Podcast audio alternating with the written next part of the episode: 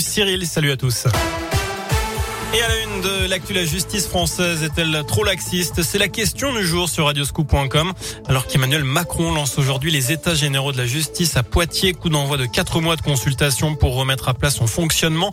Une commission indépendante présidée par Jean-Marc Sauvé doit piloter ses travaux.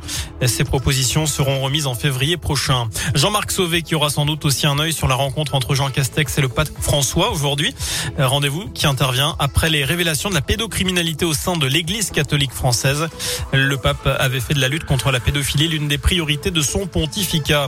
La ruine à la pompe, malgré l'exaspération des Français face à la hausse du coût de l'énergie. Bruno Le Maire a indiqué tout à l'heure qu'il restait du travail à faire pour mettre au point un chèque carburant. C'est compliqué à mettre en place, mais le ministre de l'économie préfère cette option à celle d'une baisse de taxes. Une baisse d'un centime représente un demi-milliard d'euros en moins dans les caisses de l'État.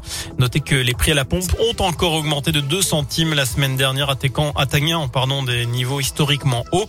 1,56€ le litre pour le gazole en moyenne, 1,62€ pour le samplon 95-10. Dans le reste de l'actu chez nous, trois camions ont été incendiés ce week-end à Rouen, dans la Loire. Des poids lourds appartenant à l'entreprise de déménagement Chambon ont été détruits par les flammes dans la nuit de samedi à dimanche, boulevard Mulzan.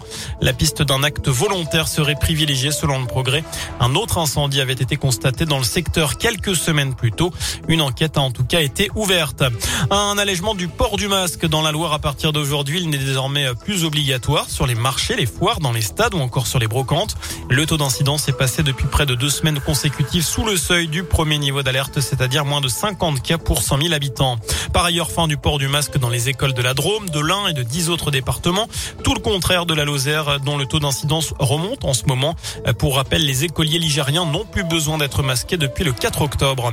L'affaire des sondages de l'Elysée devant la justice, 12 ans après les faits, 5 personnes comparaissent à partir d'aujourd'hui, dont Claude Guéant, à l'époque secrétaire général de l'Elysée, et Patrick Buisson, ex-conseiller présidentiel d'extrême droite ce sera sans Nicolas Sarkozy qui bénéficie de son immunité présidentielle.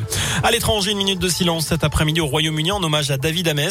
Le député britannique a été poignardé vendredi lors d'une permanence parlementaire à l'est de Londres.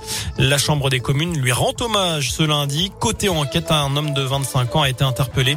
La police britannique considère ce drame comme un acte terroriste. Enfin, en foot, on ne va pas s'éterniser sur la lourde défaite de nos Verts hier à Strasbourg, 5 buts à 1. On va plutôt parler de la Coupe de France et ils seront 5 au sixième tour. Cinq clubs de la Loire encore qualifiés en Coupe de France. Côte-Chaude et Forêt-Donzy ont rejoint hier Roche-Saint-Genet, Saint-Chamond et Andrézieux, déjà qualifiés samedi. Côté Haute-Loire, il reste également Blavozy et Le Puy. Le tirage au sort, ce sera ce jeudi après-midi.